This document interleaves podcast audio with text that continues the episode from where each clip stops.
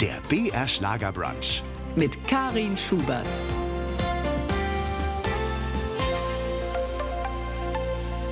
Und schon ist wieder Sonntag und es wird gebruncht hier auf BR Schlager. Oder getalkt oder geratscht oder ja, wie würdest du denn das nennen, Jürgen Kirner? Also ich darf beides für positiv befürworten und normalerweise mir in der Oberpfalz sagen Ratschen.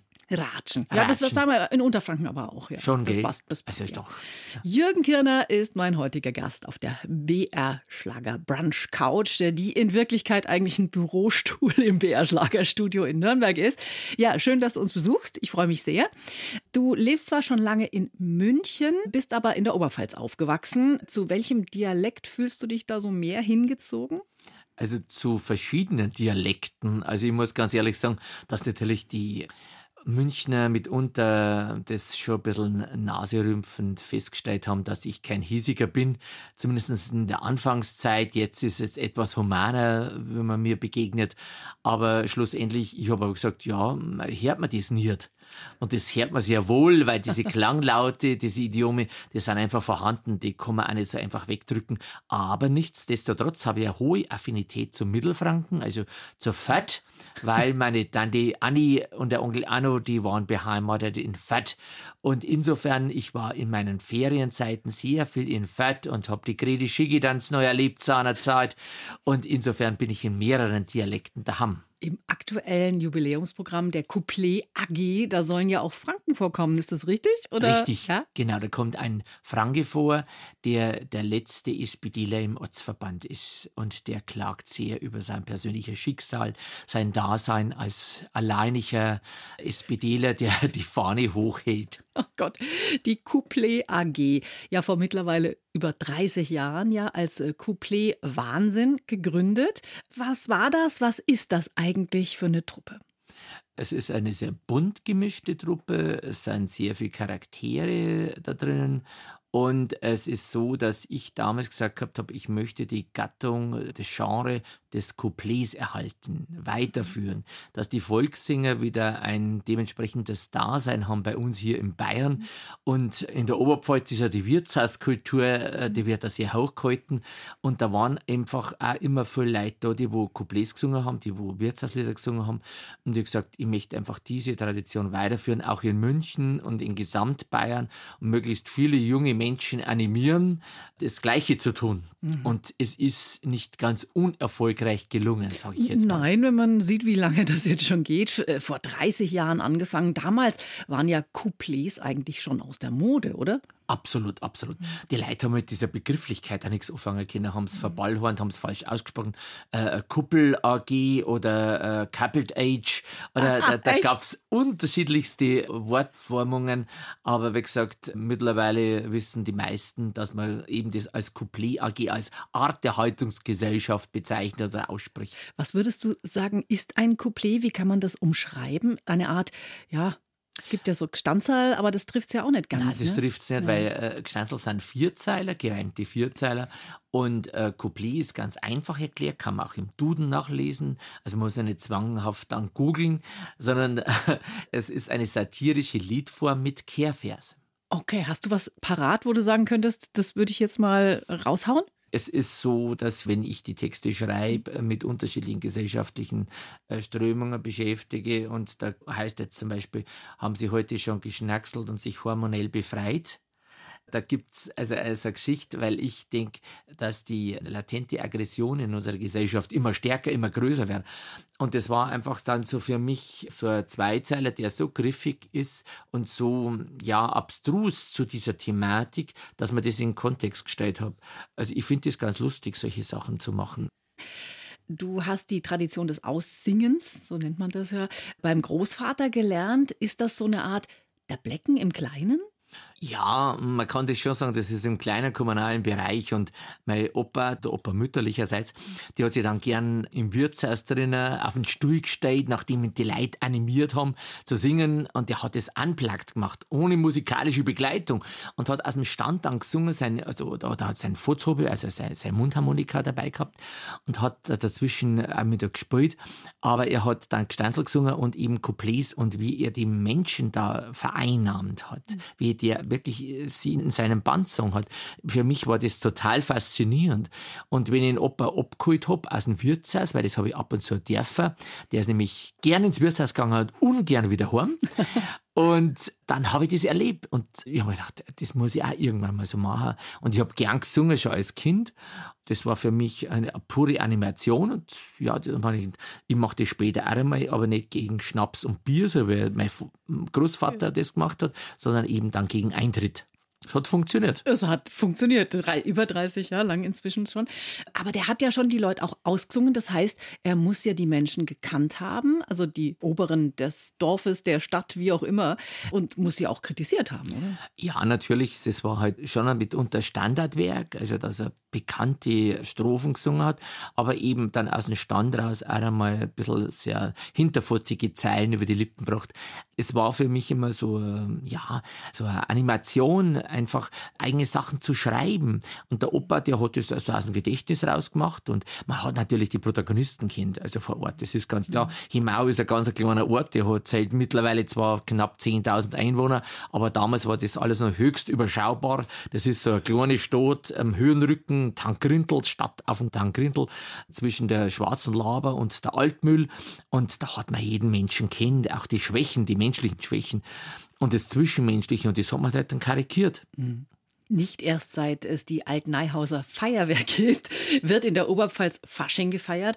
Auch äh, deine Jugend war davon geprägt. Man zog ja auch von Wirtshaus zu Wirtshaus. Wie sah deine Faschingszeit in der Jugend aus? Die war sehr exzessiv die Faschingszeit. Okay. Also Fastnacht, Fasching, das ist für mich das Hexte gewesen. Also man hat sich dann eben auch an diesen Geschichten orientiert. Es hat bei uns das Volksfest gegeben, es hat natürlich die Faschingszeit gegeben und die hast du dann wirklich dementsprechend auch gefeiert. Und wir sind dann jeden Sonntag in der Faschingszeit von Wirtshaus zu Wirtshaus gezogen und haben dann Honorationen ausgesungen und nachgespielt.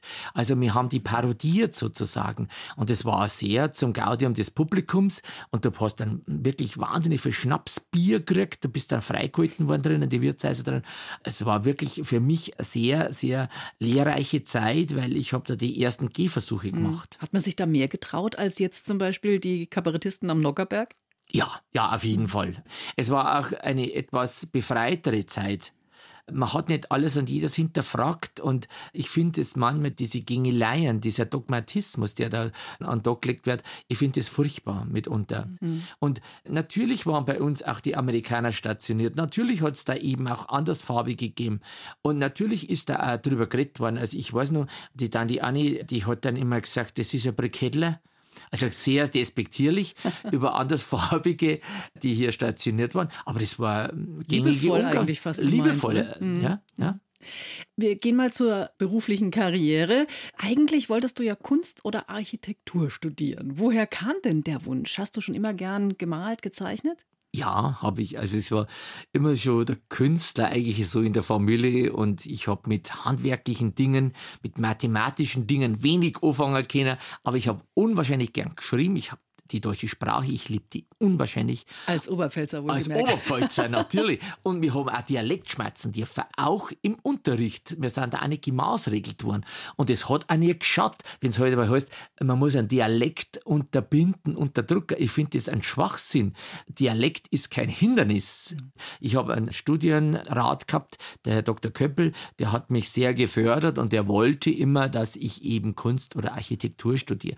Hat auch interveniert bei meinen Eltern, aber leider Gottes, ich komme aus einem klassischen Arbeiterhaushalt, da war kein Geld da und es war halt immer auch eine Geldfrage. Insofern ist mir das verwehrt geblieben. Ja, aller Anfang ist schwer, vor allem wenn man auf dem Land in der Oberpfalz aufgewachsen ist.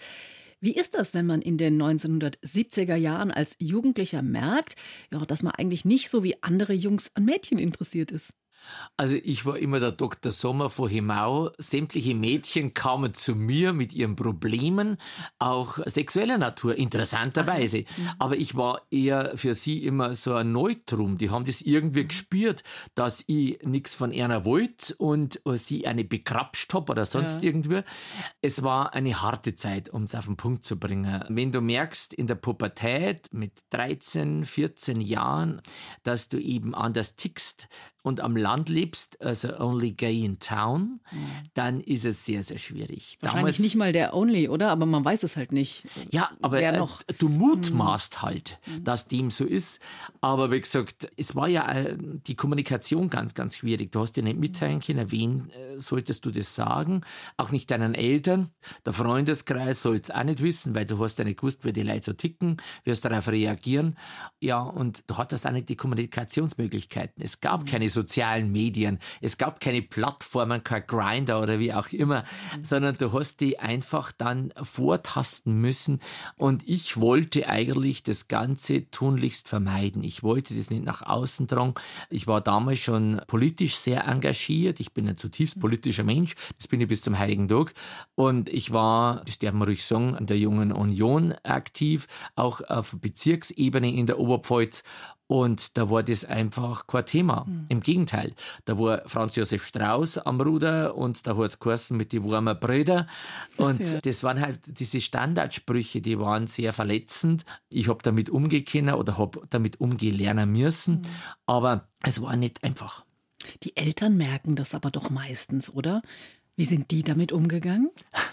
Es war so ein schleichender Prozess, es ist nie thematisiert worden, bis zum Heiligen Tag auch nicht. Meine Mutter hat gesagt, also sie hätten damals Probleme gehabt, ich habe das aber nicht gemerkt, das hast du auch nicht wahrgenommen. Wie ich meinen ersten Freund damals mitgebracht habe, da war das halt dann so, da ist nicht drüber geredet worden. Es war eine andere Zeit, hm. muss man einfach sagen. Dabei gab es ja in der Oberpfalz auch schon Schwulentreffs, Hollywood in Regensburg zum Beispiel. Warum hast du dich da nie reingetraut? Ich habe den inneren Schweinehund nicht überwunden, weil ich mir gedacht gehabt habe, wenn ich jetzt da reingehe und da sitzt jemand drinnen und der trifft die jetzt und der sekte jetzt da drinnen, dann wird es sofort nach außen drungen und ich war zehnmal, zwanzigmal wirklich vor der Tür gestanden, aber ich habe nie geläut, weil da hat man damals noch läuten müssen, damit man Einlass gewährt bekommt. Ich habe das nie gemacht. Ich bin da nie reingegangen. Unglaublich. Ja. 1986 äh, bist du dann nach München gezogen. Da war ja, ja Schwulsein in der Großstadt nicht mehr so das Problem wahrscheinlich, oder? Ein Tabuthema jedenfalls wahrscheinlich nicht. Konntest du da offener dann mit umgehen? Ja, ich konnte offener damit umgehen. Man konnte auch schwul weggehen, in Anführungszeichen. Es gab Diskos, es gab Lokale. Es gibt ja das legendäre Glockenbachviertel in München, da wo man weggehen kann. In Nürnberg war es die sonnige Pfalz. Auch dort war ich. Das habe ich auch kennengelernt dann. Aber wie gesagt, München war sehr, sehr befreit. Es war sehr, sehr liberal in dieser Zeit. Trotz Gauweiler und dieser Verfolgungstiraden. Es ist immer schwierig, wenn sich Menschen selber verfolgen, so wie der Gauweiler glaube Das sage ich auch einmal ganz offen. Offenbar ist es ja dann so, dass man das dadurch verbergen will, ne? Das ja, gab's natürlich. Ja schon immer. Natürlich, ja. eben mhm. genau. Und von daher, aber wie gesagt, es war eine sehr, sehr befreite Zeit. Freddie Mercury, das war so die Endphase, wo er noch in München war. Ich habe den da sogar mal getroffen. Also wir sind aneinander vorbeigegangen, wir haben nicht kommuniziert miteinander, aber ich habe das alles noch erleben dürfen. Und es war wirklich eine sehr, sehr liberale Zeit. Und ich würde mir wünschen, dass diese liberale Zeit noch anhalten halten würde. Aber es, es hat sich vieles verändert, leider Gottes. Ja.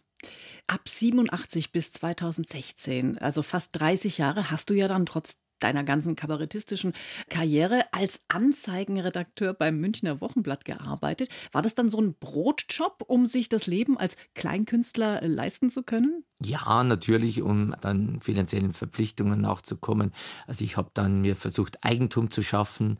Ich habe meinen Bruder unterstützt, der eben leider krebskrank war dann und habe versucht, auch die Familie finanziell ein bisschen flankierend zu unterstützen und drum eben auch diese zwei Jobs um ja, mich frei zu schwimmen im wahrsten Sinne des Wortes, auch was finanziell die Sicherheit anbelangt. Ja, der Job als Anzeigenredakteur beim Münchner Wochenblatt, der hat dich ja im Prinzip durch dein ganzes künstlerisches Dasein begleitet. 1987 ging es los. 88 hast du dann im Wirtshaus zum Isartal die Brettelbühne gegründet. Wie kam es dazu? Es war so, dass ich, wie ich nach München kam, Anschluss suchte an einer Schauspieltruppe oder respektive an einer Bretteltruppe. Das war dann ein Dreivierteljahr später. Ich bin mit denen auch auf Tour gegangen an den Wochenenden. Ich habe draußen gespielt in den Kurhäusern im Voralpenland, in den Bädern, Bad Füssing, was alles war, bis Bad Kissingen. Wir sind da getourt und es waren unsägliche Szenen und Stücke, die ich da spielen musste oder durfte. Was heißt unsäglich? Unsäglich zum Beispiel so ein Akte wie die Preiskur und so. Also so sehr derbe Sachen. Und dann ist mal der Jodler ausgefallen. Man hat ja dann Bayern nach außen getragen in dieser Zeit auf ganz eigene Art und Weise. Und ich kann jodeln, den Überschlag von, mhm. von Kopf zur Bruststimme und habe dann dann auch jodelt, den Erzherzog Johann Jodler und so weiter. Und mir ist das einfach dann zu blöd geworden, weil man gedacht hat, na, also das muss nicht die volkstümliche Hitparade Leid sein und das Ganze drumherum. Und dann sagte ich zu meinen Mitstreiterinnen und Mitstreitern, lasst uns doch eine eigene Formation gründen. Und das war also die Geburtsstunde dann der Brettelbühne unten im Wirtshaus zum Isartal in der Brudermilchstraße. Und da habe ich dann die ersten Hausproduktionen geschrieben, ähnlich wie Lachen Schieß. Und wir hatten einen Gastspielbetrieb. Also da waren die Weltkühen, da waren die Biermüssel bei uns. Mhm. Aus dieser Zeit, die ganzen Freunde und Freundinnen, die, die waren alle mit ihren Programmen. Die Maria Peschek, sie waren alle da bei uns und haben eben auf dieser Bühne gespielt. Und es gab diese Hausproduktionen. Und dann hatte ich in den Hausproduktionen immer Couplets drin. Mhm. Dann sagte das Publikum, kamen die Menschen zu mir und sagten, meine, kannst du da nicht mehr machen mit den Couplets? Und das ist so toll und so. Und dann gründete ich daraufhin eben auch die Couplet AG. Das mhm. waren auch dort die ersten Gehversuche der Couplet AG auf dieser Brettelbühne an der Brudermühlstraße. Durch die Brettelbühne und die Auftritte als Volkssänger bist du ja auch weiter in die mhm. schwulen Szene reingewachsen. Da ging es ja damals meistens noch nicht so drum, den Menschen fürs Leben zu finden, oder? Wie war das in dieser Zeit? es war ganz eigen, weil eben der Brettelbühne, die ich betrieb, zusammen mit vielen Mitstreitern, da war es so, dass eben auch natürlich Schwule zu Gast waren.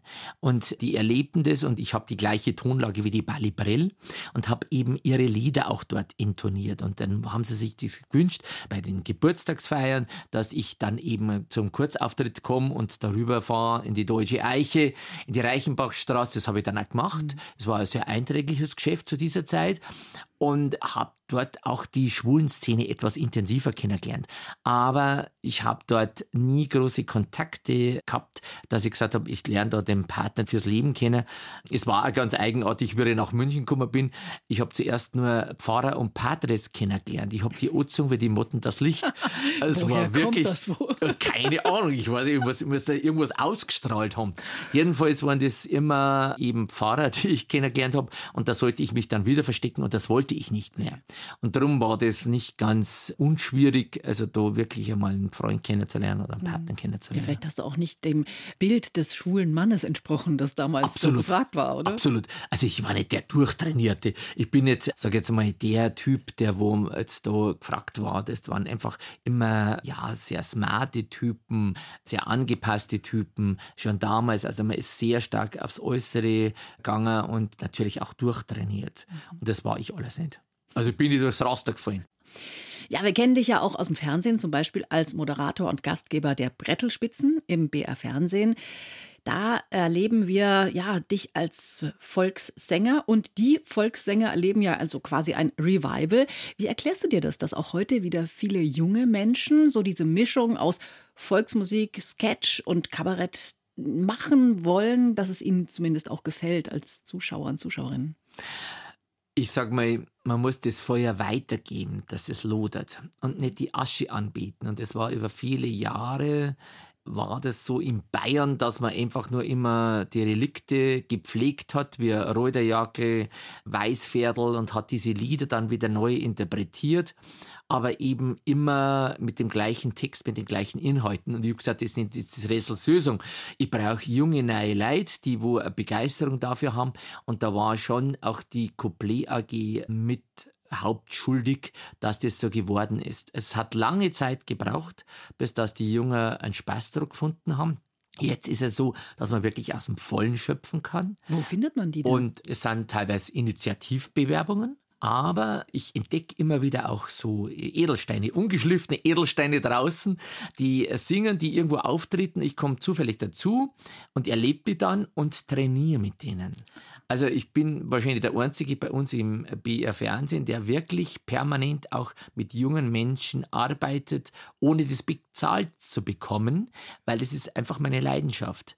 Weil unser Leben ist endlich. Das muss man sich immer vor Augen führen und das Ganze soll ja weiterleben. Also und es kann nur weiterleben, wenn es junge, begeisterte Menschen machen. Und insofern ist es für mich also eine Zielsetzung, dass ich in jeder Folge der Brettelspitzen, mittlerweile dürfen wir ja acht machen, wir haben in diesem Jahr wirklich nochmal draufgesattelt und da darf ich mich ganz herzlich bedanken bei der obersten Heeresleitung des BRs, dass ich eben mehr machen darf. Aber ich habe mir auf die Fahnen geschrieben, dass ich in jeder Folge junge, neue Talente präsentiere. Ihr seid ja eigentlich mit den Brettelspitzen das ganze Jahr unterwegs. Was ist denn jetzt so der Unterschied zur Fernsehaufzeichnung? Also, wenn wir unterwegs sind, dann dauert der Abend etwas länger, nicht 90 Minuten, so wie eine Fernsehsendung. Wir haben da mehr Zeit, wir können intensiver aufs Publikum eingehen. Wir haben dort weniger Sketche, aber dafür mehr Lieder, mehr Sachen zum interaktiven Mitmachen auch des Publikums. Wenn wir zum Beispiel hier in Nürnberg im Serenadenhof sind im Sommer, dann ist es immer so ein gemeinsames Fest. Es ist vor allem sehr viel positive Lebensenergie, die wir da weitergeben dürfen, die auch aufgenommen wird. Und die Leute, die Zuschauerinnen und Zuschauer, die Fans gutieren das auch sehr stark. Ich habe mich auch damals getraut, wirklich auch das in Richtung Schlager zu öffnen. Also die ganzen Klassiker aus den 50er, 60er Jahren, teilweise auch jetzt schon aus den 70er Jahren, die finden bei uns auch Eingang. Nicht nur ins Repertoire, sondern eben auch in den Sendungen. Und das ist vor allem das Interessante, das Spannende, dass diese Gassenhauer, diese Klassiker, da wo die Leute sofort ad hoc mitsingen können. Zum Beispiel? Wir haben alles Marina bis hin, er steht im Tor. Also Conny und die Sonntagsfahrer sind da ganz bekannte, populäre Vertreterinnen und Vertreter, die auch ihre Karriere bei uns in den Brettelspitzen gestartet haben. Und da gibt es viele, die mittlerweile eben auch diese Schlager interpretieren, wie beispielsweise der Tobi Böck. Auch er liebt dieses Genre ungemein und singt viele Klassiker und Gassenhauer aus dieser Zeit. Wie selbstkritisch muss man eigentlich als Kabarettist und Volkssänger sein? Stellt man sich selbst als Kritiker nicht in Frage? Doch schon, man stellt sich ständig in Frage. Man hinterfragt sich auch äh, nicht nur, ob das jetzt zielführend ist, was man macht, sondern eben, ob das pointiert genug ist, ob das gesellschaftskritisch genug ist. Die Leute sollen man ja lachen machen und nicht mit erhobenen Zeigefinger begegnen. Man hinterfragt sich schon. Also mein Mo, mein Lebenspartner, der ist für mich der beste und kreativste Kritiker. Er sagt mir das immer sofort, was er denkt. Und insofern nehme ich das auch mit auf und das ist immer ein spannender Prozess. Aber man muss sich hinterfragen. Also Selbstherrlichkeit ist bei uns nicht angesagt. Als Kabarettist und Stanzelsänger sollte man ja eigentlich der Politik gegenüber kritisch stehen. Du bist jetzt CSU-Mitglied. Wie geht das zusammen? Ich bin der einzige Kabarettist, jedenfalls meines Wissens in Bayern, der nach wie vor sagt, er ist Mitglied der CSU. Und das stimmt auch, das entspricht auch der Wahrheit. Und ich muss sagen, ich arbeite mich tagtäglich an dieser Partei ab. Und ich finde es besser, in einer Partei Mitglied zu sein, ganz nahe dran an diesem Geschehen, als nur außen vor und dann einfach mit erhobener Zeigefinger dazustehen. Es ist so, dass ich von jeher schon ein politischer Mensch war und ich habe politische Grundüberzeugung, aber ich komme mit manchen Menschen nicht so ganz zur Rande und übe dann auch öffentlich Kritik. Und das mache ich leidenschaftlich gern auf der Bühne. Und man muss meine Sichtweisen nicht unbedingt als Designer betrachten, weiß Gott nicht. Und ich erhebe nicht den Anspruch auf Allgemeingültigkeit, sondern das ist einfach meine persönliche Überzeugung. Ja. Und ich sage immer, weniger Dogmatismus und so wie es jetzt ausschaut, dass man nur sein eigenes Klientel bedient, in jeder Partei ist es mittlerweile so, sondern einfach mit mehr Bodenhaftung und nicht Menschen aus dem Reagenzglas, die gezüchtet worden sind, nur für die Politik, mit denen Politik zu betreiben, sondern einfach Menschen, die Lebenserfahrung haben die sich auch in unwegsamen Zeiten auf das Ganze einstellen können und nicht aufgeregt reagieren, so wie wir es in Corona-Zeiten erlebt haben. Da ist für mein Dafürhalten vieles schiefgelaufen. Natürlich waren das Zeiten, da wo man sagt, das hat man so nie erwarten können, mit dem hat man auch nicht rechnen können, aber das hatten wir auch schon früher so. Wir hatten die Ölkrise, wir hatten so viele Sachen.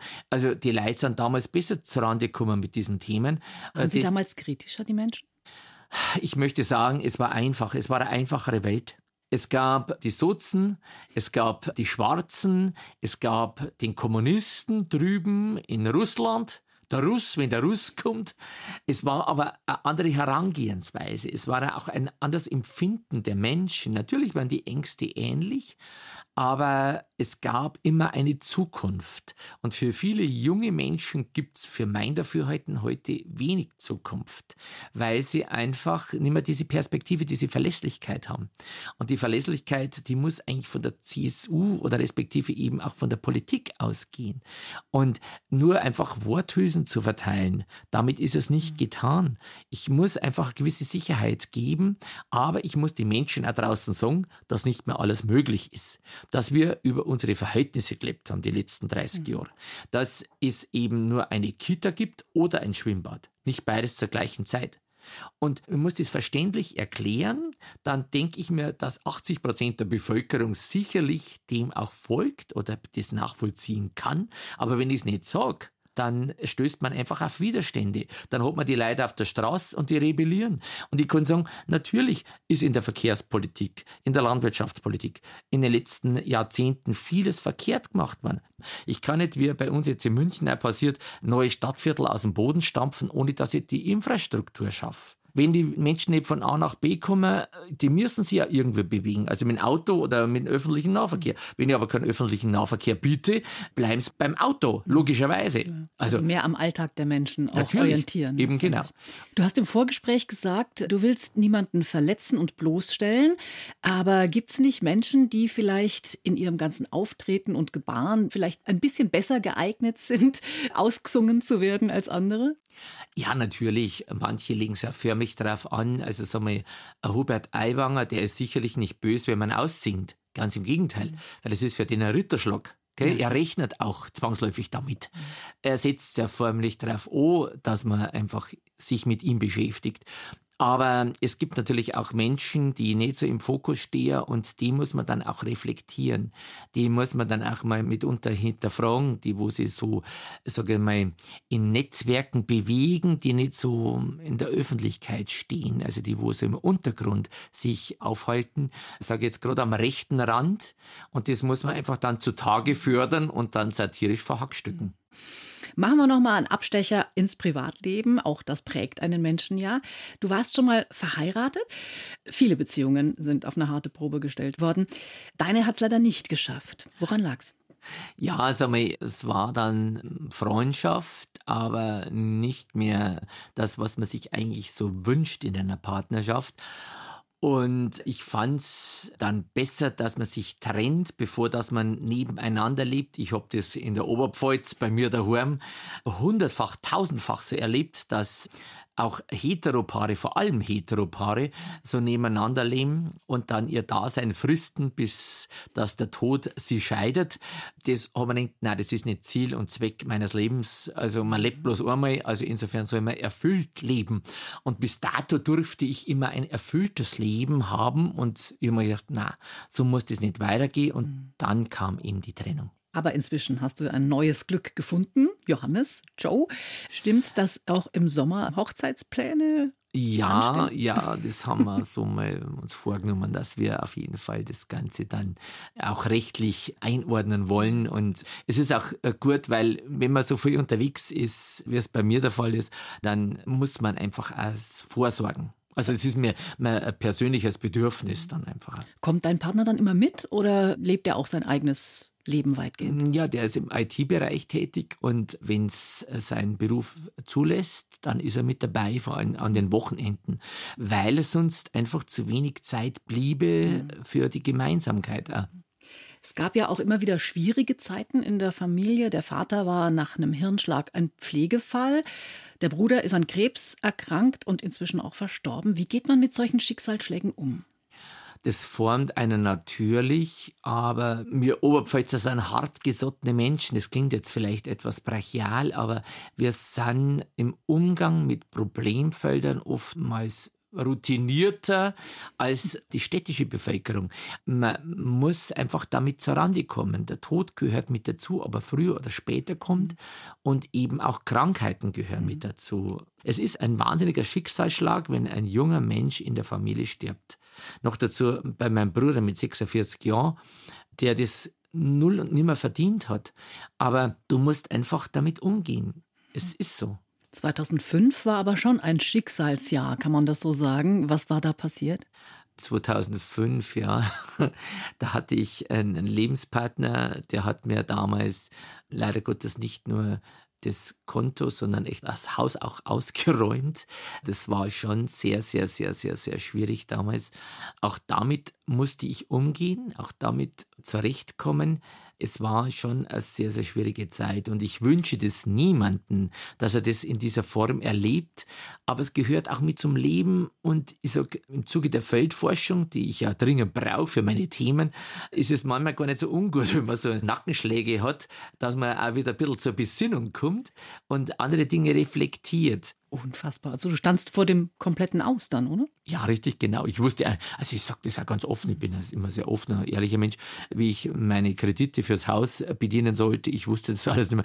Also es war eine extrem schwierige Zeit. Aber da ist es gut, wenn man Freundinnen und Freunde hat, die mhm. zu einem stehen, die dich auch stützen, also mental auch stützen. Das ist ungemein wichtig. Mhm.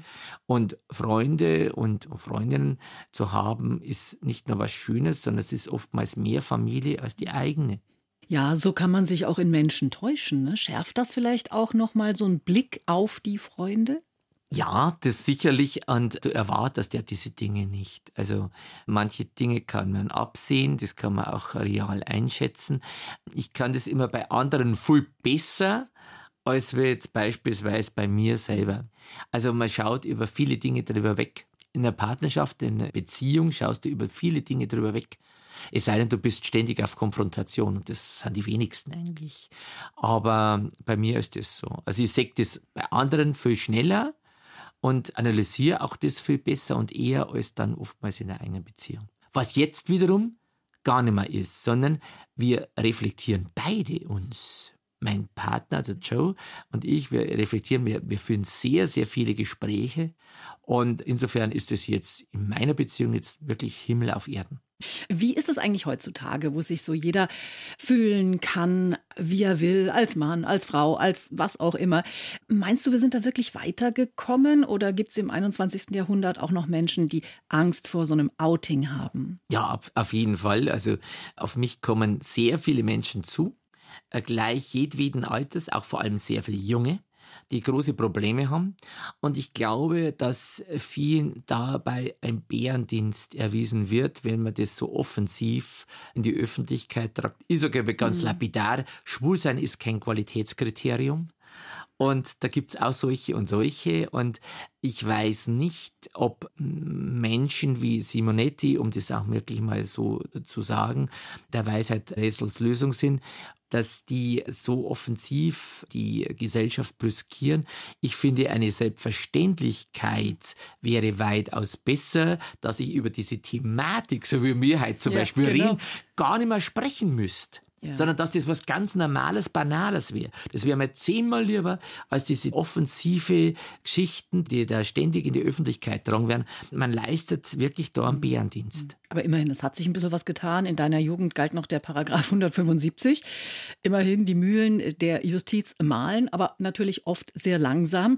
Ist Recht nur das, was die Selbstgerechten zu Recht machen? Nein, sicherlich nicht. Sicherlich nicht. Also ich sage, es ist in der Vergangenheit vieles schiefgelaufen. Das rührt eben noch her an dieser verkrusteten, konservativen, patriarchischen Gesellschaft, die wir hatten, stark beeinflusst durch die Kirchen. Und die katholische Kirche hat da wirklich ihr Übriges dazu geleistet. Wobei ich sagen muss, dass ich glaube, dass mindestens 90 Prozent der Pfarrer schwul sind. Aber es hat nichts groß verändert. Man hat sich wunderbar verstecken können mhm. unterm Talar. Und ansonsten finde ich, es ist also geheuchelte Liberalität, die bei uns vorherrscht. Und diese Selbstgerechten, die sich da so vorne hinstehen und sagen oder richten über Menschen, das finde ich einfach furchtbar. Und es ist vom Rechtlichen her bei uns vieles passiert. Das stimmt, was du mhm. sagst. Aber so die Toleranz, die Akzeptanz, die war schon mal besser. Ich meine, Gesetze basieren ja im Wesentlichen immer auf ja, einer Weltanschauung eigentlich, mhm. oder? Die dann mhm. zum Gesetz wird. Ja, richtig. Ja, und die Weltanschauung, das ist einfach anerzogen durch die Jahrhunderte, dieses konservative Verhalten. Wenn man jetzt zum Beispiel zu den Griechen, zu den Römern schaut, da war das Usus, da war das was ganz Normales, mhm. Banales. Und dann haben sich eben diese Zeiten verändert, die maßgeblich beeinflusst wurden durch die Kirchen. Mhm. Und die haben dann den Menschen aufoktroyiert, wie der Mensch zu sein hat eben Kinder zu zeugen, um die Fortpflanzung zu gewährleisten und eben Sex nicht als Spaß zu betrachten, sondern als eheliche Pflicht. Und ich finde es einfach abnormal, das Ganze. Und das steckt so ganz tief verwurzelt in den Menschen drin und die können das nur schwerlich abstreifen. Aber gibt es nicht auch viele, die einfach auch wollen, dass ihnen gesagt wird, wie sie zu sein haben?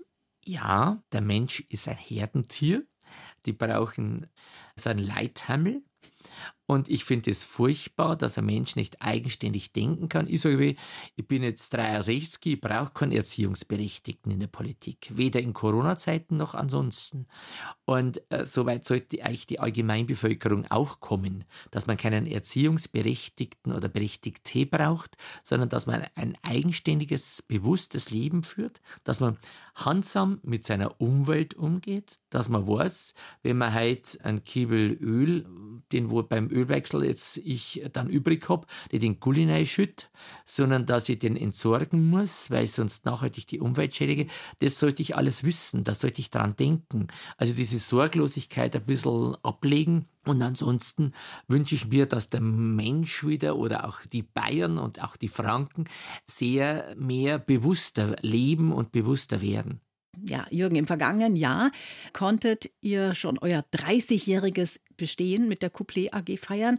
So richtig gefeiert wird aber erst heuer. Was habt ihr denn da so geplant? Es gibt eine große Jubiläumstournee, die wir jetzt gerade nochmal gestartet haben. Und es hat zwei Sendungen auch gegeben, jetzt im BR Fernsehen zu Beginn des Jahres mit 30 Jahre Couplet AG, Bestes Kabarett. Und wir sind äh, fleißig eben jetzt dann auf Tour in Bayern und weit darüber hinaus. Das heißt, man kann euch überall sehen auf den Bühnen Richtig, genau. in Bayern. Und mit dem BR Brettelspitzen live natürlich. Dann wünsche ich von ganzem Herzen ne, eine wundervolle Zeit. Nicht nur in diesem Jahr natürlich, dass es dann auch weitergeht. Frische Ideen, eine Wahnsinnshochzeit im Sommer. Ja. Und ja, danke für den Besuch bei uns. Ich danke ganz herzlich für die Einladung. Es war mir eine Freude, ein richtiges Fest, mit dir heute gemeinsam hier diese Stunde zu verbringen. BR Schlager. Der BR Schlager Brunch. Jeden Sonntag von 10 bis 12 Uhr auf BR Schlager.